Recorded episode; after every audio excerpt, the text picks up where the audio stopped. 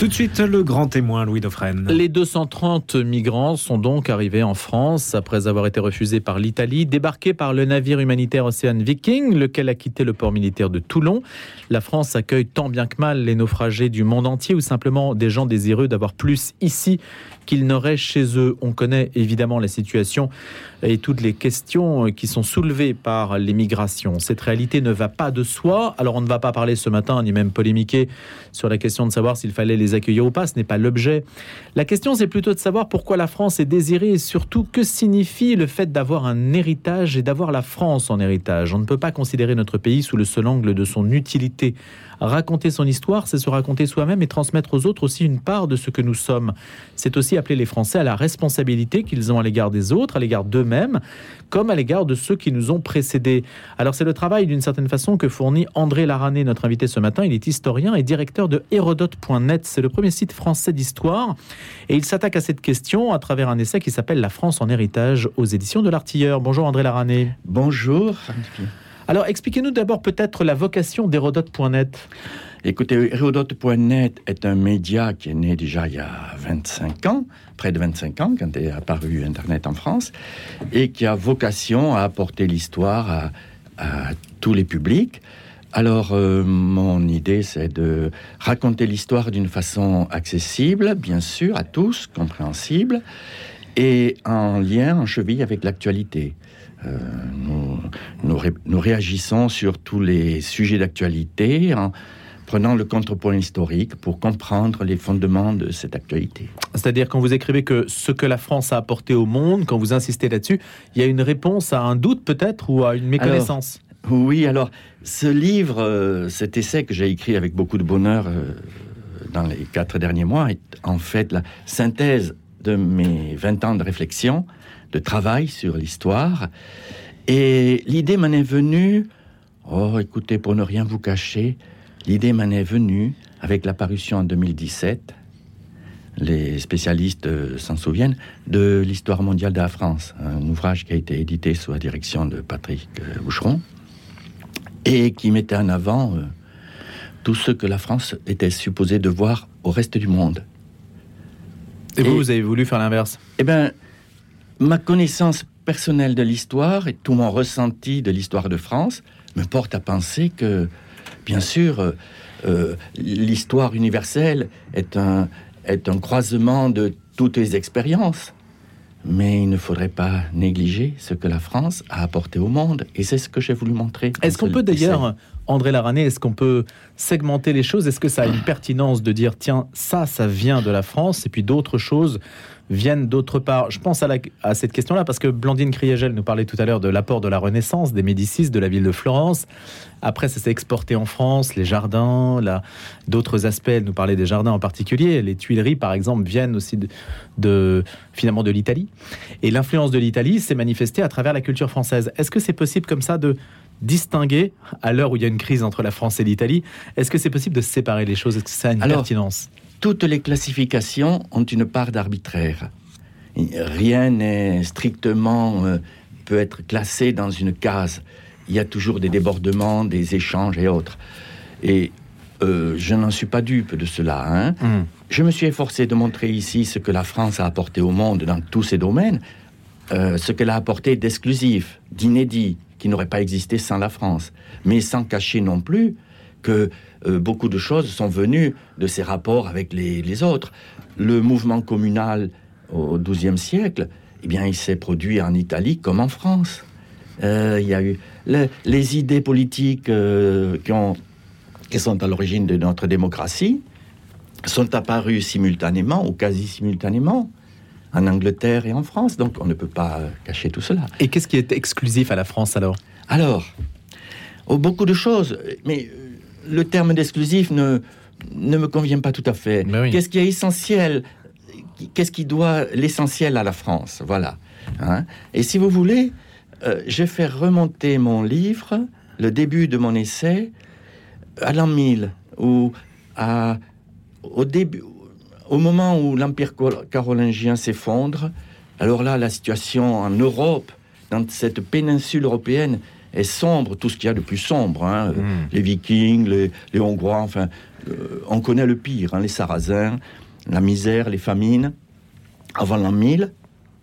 Et dans cette péninsule européenne, dans cette fin de terre de l'Eurasie, dont la France, ce qui va devenir la France, est le centre, c'est l'espace entre le Rhin et les Pyrénées, euh, c'est là que va se forger la civilisation européenne.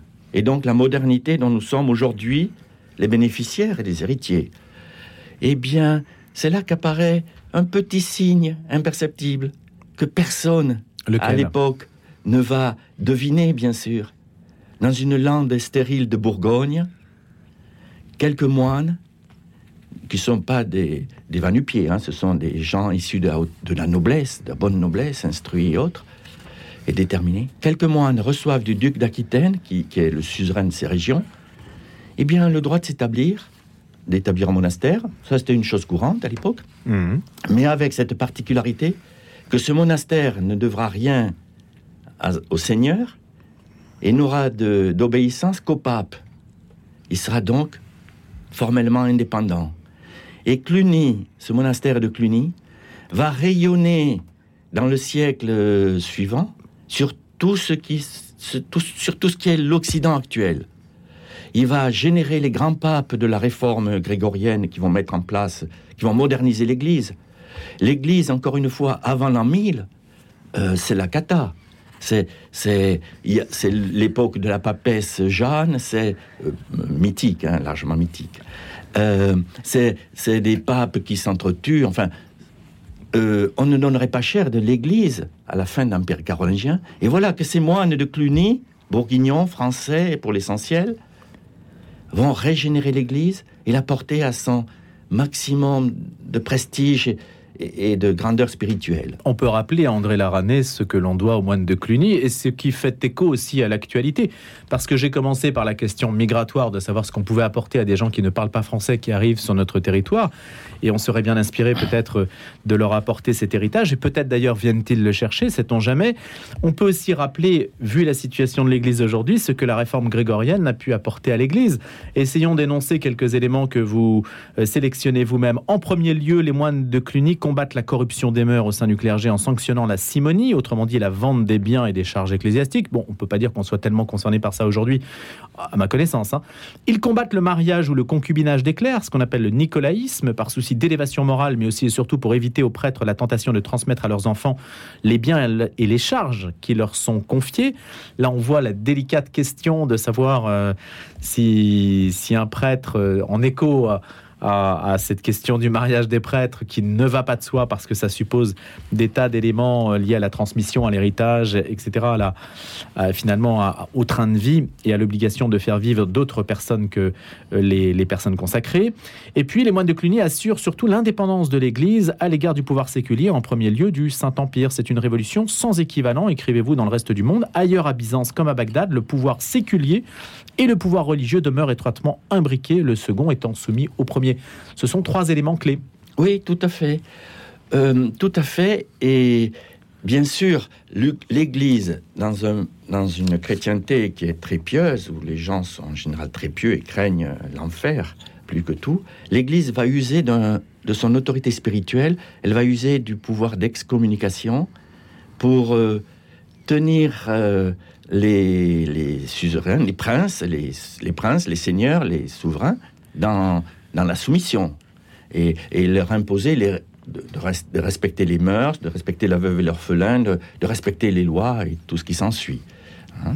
Et euh, elle n'aura pas beaucoup à user d'ailleurs de l'excommunication. Hein. La menace suffira souvent au moins pendant les trois premiers siècles de notre ère, de, la précédente ère. Mais on pourra vous répondre, André Larané, que Cluny, ça s'est effectivement passé en Bourgogne, en France, mais est-ce que c'est la France? Puisque justement, ce que ça manifeste, c'est l'indépendance de l'Église par rapport à un pouvoir territorial. Oui, bien sûr, oui. Mais euh, ce, que, ce qui est important, c'est de voir que c'est, je le montre à travers le livre, hein, la chrétienté, ce qu'on appelle la chrétienté qui correspond aujourd'hui à l'Europe occidentale, qui est, cet espace très restreint entre l'Ebre, le grand fleuve de Catalogne, et l'Elbe au cœur d'Allemagne, cet espace très restreint où va apparaître la modernité et notre civilisation, eh bien, euh, la chrétienté, cet espace donc dont la France est le cœur, va devoir beaucoup à, à nos aïeux, que l'on n'appelait pas encore français, on les appellera français à partir de 1100, à partir du XIIe siècle, hein, début du XIIe siècle. C'est à ce moment-là que le roi des Francs devient le roi des France.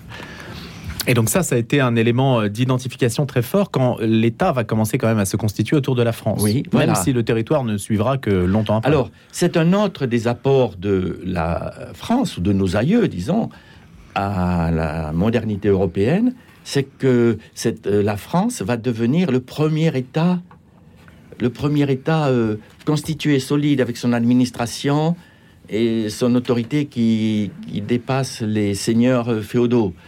Euh, voilà, il y aura après d'autres États, bien sûr, comme l'Angleterre, qui va devenir aussi un État-nation très fort, euh, fondé par les Normands hein, 1166 en 1066, et donc les Normands qui sont eux-mêmes euh, français de cœur et de culture, hein, qui vont fonder ce, deuxième grand État-nation qu'est l'Angleterre. Donc Angleterre, France, voilà les deux États-nations qui seront au cœur de la modernité européenne, au cœur de notre civilisation, et qui seront l'originalité de notre civilisation.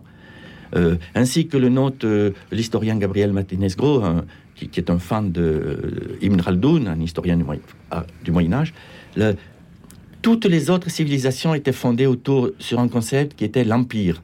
L'empire, c'est euh, un État autoritaire qui utilise des milices étrangères pour soumettre les travailleurs. Et nous serons, nous les Européens, les premiers à développer ce concept d'État-nation, c'est-à-dire un État qui est fondé sur une collectivité nationale où les gens qui payent l'impôt sont aussi chargés d'assurer la défense de leur territoire, les milices, l'armée nationale, la conscription, etc. Voilà, l'État-nation que nous allons, nous, les Français, avec les Anglais, encore une fois, il y a toujours des, des chevauchements. hein, euh, Et des rivalités, bien et sûr. Des rivalités, bien Hmm. sûr. Des rivalités qui sont d'ailleurs très saines. hein. Pourquoi? Ah, c'est. Écoutez, c'est ce qu'a exprimé l'Union européenne dans sa belle devise, unie dans la diversité. Et c'est ce qu'ont mis à l'évidence différents historiens. Ce qui a fait que l'Europe. Alors là, je saute un petit peu les siècles. Ce qui fait que la civilisation européenne a pu prospérer et, euh, comme euh, plus que tout autre, et par exemple surpasser une autre civilisation concurrente, plus ou moins rivale, plus ou moins similaire, parallèle, la civilisation chinoise, c'est justement cette diversité. C'est que les Européens, tout en baignant dans une culture commune, étaient divisés en États-nations, tandis que les Chinois étaient sous la tutelle d'un empire autoritaire. Et qu'est-ce qui se passe? Là, je saute les siècles. En 1400, 1415, euh, les Chinois, l'empereur chinois, arme une grande flotte très puissante, énorme, pour explorer l'océan Indien. Et pendant, pendant une vingtaine d'années, cette flotte va, va mener des grandes expéditions d'exploration. Et puis un jour, l'empereur chinois change. Son successeur euh, décide que tout ça, ça, ça, Ça suffit, ça ne sert à rien, et il arrête tout. Et tout se bloque. En Europe, pendant ce temps, à la même époque, que se passe-t-il? Le Portugal, un tout petit pays très pauvre, avec des pêcheurs qui vont chercher euh, la morue à Terre-Neuve, ben, ils développent des explorations, euh, les, marins euh, courent le long des côtes d'Afrique, et puis ils commencent à fonder des comptoirs pour faire du commerce, etc. Et puis un jour, ils se fatiguent, les, les Portugais, et puis ils, ils se voient concurrencés par les Espagnols, l'autre État-nation euh, voisin, qui à leur tour, les Espagnols se disent, ben, les Portugais, ils sont en train de, ils sont en train de, ramasser des ressources nouvelles. On va, on va, on va marcher sur leur plate-bande et ils les concurrencent. Et puis les Espagnols se fatiguent à leur tour et ils sont concurrencés par les Hollandais. Et ensuite, c'est les Anglais. Vous voyez? Donc, sur des enjeux comme cela, il y a toujours un pays, un État-nation, pour relayer les précédents et poursuivre l'œuvre. Il n'y a pas de blocage Hmm. comme en Chine, où un empereur peut tout d'un coup tout arrêter. Oui, mais si on suit votre raisonnement, alors la, alors la, la question de l'Union européenne est plutôt stérilisante alors. Si Ah. on unit les, les États-nations autour d'un seul objectif ou d'une seule mission, ça veut dire qu'ils ne seront plus concurrents entre eux. Alors, euh, c'est une question très, très Parce que l'argument, quand même, l'ar- l'argument en faveur de l'Union européenne, c'est de dire on va rivaliser avec la Chine, on va rivaliser avec les États-Unis. Mais si on vous écoute, c'est l'inverse. Alors, c'est une question fondamentale de savoir ce qu'on veut faire de l'Union européenne. Mais justement, les, Européens qui ont choisi comme devise unis dans la diversité ont, semble-t-il, dans leur inconscient, bien compris cet impératif de respecter la diversité des différents États pour jouer de cette diversité pour être plus fort que les autres. Après, il faut savoir, est-ce qu'on veut gérer l'Union européenne à la chinoise, avec un, pouvoir suprême qui veut couper les têtes, qui veut euh, couper tout ce qui dépasse et mettre tout le monde à niveau avec les mêmes normes Ou bien est-ce qu'on veut respecter les valeurs, les, les cultures de chacun et permettre à chacun, selon ses valeurs et ses cultures, de développer le, le mieux qu'il peut ses compétences? C'est plutôt la culture impériale aujourd'hui qui l'emporte globalement Je vous laisse. À l'échelle du monde? Oui, je vous laisse juge, oui. Euh, je ne sais pas. Non? Non, excusez-moi. À l'échelle du monde, j'ai l'impression que les autres États du reste du monde ont repris à leur compte le concept d'État-nation. C'est assez frappant. Euh, L'Inde se présente comme de plus en hmm. plus un État-nation. La Chine, c'est un État-nation. Le concept d'État-nation, qui était proprement européen et qui est donc qui fait partie des apports de la France, il faut remonter. Oui, c'est l'idée. Il y a mille ans, hein. c'était il y a mille ans, il y a, il y a 800 ans avec Saint-Louis, avec euh, Philippe le Bel. C'est là les, Philippe Auguste aussi, hein, le grand-père de Saint-Louis. C'est là les, les, fondateurs de cet État-nation qui progressivement se met en place. Et donc cet État-nation, on le voit aujourd'hui, qui devient l'apanage des, du reste de l'univers. Est-ce que nous, nous resterons fidèles à cette tradition?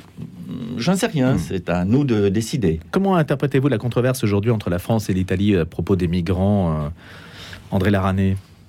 Écoutez, il y a une question. Vous l'inscrivez dans la diversité, dans la concurrence que vous avez mentionnée? non. non, là je l'inscris plutôt dans, la, dans une mauvaise appréhension de, euh, de, de l'Union européenne aujourd'hui, justement un, mauvais travers de, euh, de l'Union européenne qui devrait pouvoir se corriger. Je pense que là, on est dans un choix politique, euh, euh, savoir ce que l'on veut, ce que l'on veut faire. De notre, de notre Union européenne. Parce que justement, la France a demandé à l'Europe de se prononcer très rapidement sur les suites à donner au refus de l'Italie d'accueillir donc le navire Océan Viking. Donc la France demande à l'Europe en fait de statuer sur cette question-là. Oui, ce n'est pas, ce n'est pas en soi, ainsi que nous venons de le dire, ce n'est peut-être pas en soi une démarche idéale. Il y aurait peut-être besoin de faire preuve d'un peu plus d'imagination, puisqu'on on demande à l'Europe d'agir en tant qu'État impérial et de d'enlever aux États-nations, qui en sont la constituante, les constituants, de leur enlever leur, euh, leur identité et donc hmm. leur, leur faculté de faire leur propre choix. Bon, Il y a l'idée, André Laranier, de dire aujourd'hui que l'État-nation est dépassé parce que les phénomènes aujourd'hui sont globaux, ils dépassent les cadres de la frontière, de la frontière nationale, des frontières nationales. Par exemple, la question climatique, la question migratoire, elle se pose, quel que soit finalement le pays que, que l'on représente, que l'on habite. Et ça, ça, ça vous paraît justifier des politiques supranationales comme les politiques, euh, euh, comme la question migratoire pourrait, pourrait le sous-tendre. C'est-à-dire tous les pays européens, les pays européens ne peuvent pas s'entendre sur cette question-là, donc il faudrait une autorité supérieure qui leur soit supérieure pour trancher à leur place. Je crois que, au contraire, euh, les enjeux les enjeux, les enjeux planétaires qui nous touchent aujourd'hui nécessitent plus que jamais une revitalisation des États-nations démocratiques et de la démocratie. C'est au sein la nation que la démocratie peut s'exprimer le plus pleinement, euh, plus que dans les entités supranationales. Et il s'agit de, bien coordonner ces nations, euh, qu'elles se coordonnent elles-mêmes de façon harmonieuse pour gérer ces enjeux, mais c'est en leur sein que doivent tous, que doit tous se décider. Là, je reviens sur l'histoire ancienne. L'Europe n'a jamais été aussi euh, prospère, si on veut, qu'au XVIIe, XVIIIe siècle. XVIIe, XVIIIe siècle, alors il y a eu des guerres, mais en même temps, c'était l'apogée de la diplomatie. L'apogée de la diplomatie et des enjeux diplomatiques. Et les, et les souverains eux-mêmes veillaient à ce que Euh, on, se fait, on se fait parfois la guerre pour une question de, de pour une revendication, pour une autre. Mais avec le souci de mettre un terme à la guerre le plus vite possible, sur la base d'un compromis, et on établit un nouveau rapport d'équilibre. Et c'est Hmm. donc... Mais Alors, ça, on n'y arrive pas, par exemple, avec l'Ukraine. On ah, n'arrive pas. l'Ukraine, on est sorti... Oui, Ce que je veux dire, c'est qu'aujourd'hui, cet héritage-là, cette science-là de la diplomatie, on a l'impression qu'elle est inopérante aujourd'hui, non? Alors là, je pensais, je- oui, je pense, à je pense plutôt à la gestion des, des enjeux plané- des enjeux climatiques à l'échelle planétaire, qui peuvent se faire par une coordination des, des États-nations et des États eux-mêmes et des grandes entités nationales. Euh, sur euh, sur euh, la guerre d'Ukraine, les causes de la guerre sont sont Mais l'Europe paraît assez impuissante quand même. hein.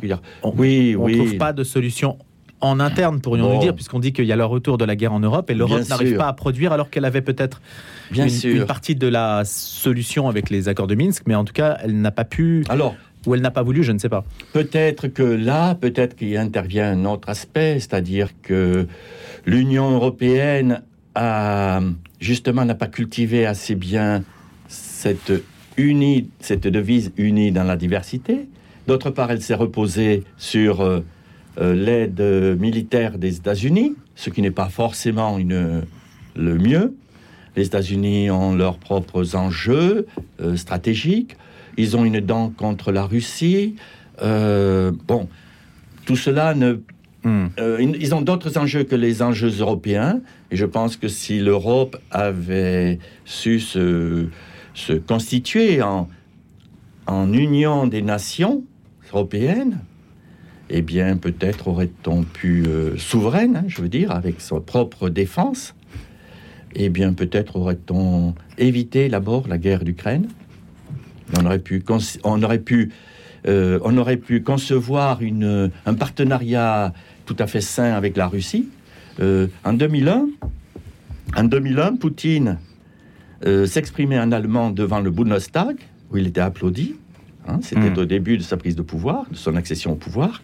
Et il parlait d'un partenariat, de tous les avantages que pourrait avoir un partenariat entre la Russie et l'Europe, qui respecterait les souverainetés de chacun, qui respecterait aussi la place des États-Unis, mais qui profiterait, qui serait euh, euh, profitable à tout le monde. Bon, Il y a une fenêtre qui s'est ouverte il y a, il y a 20 ans, pour l'instant elle s'est refermée. oui, elle s'est refermée et voilà. Elle s'est nous- refermée donc peut-être à cause de, du fait que l'Union européenne n'a pas suffisamment euh, assumé sa souveraineté Et sa diversité. et sa diversité. Merci André Larané. En tout cas, il y a des choses à aller chercher dans notre héritage propre. hein. C'est important, c'est ce que vous dites, hein, ce que la France Tout a apporté fait, au monde. Tout à fait.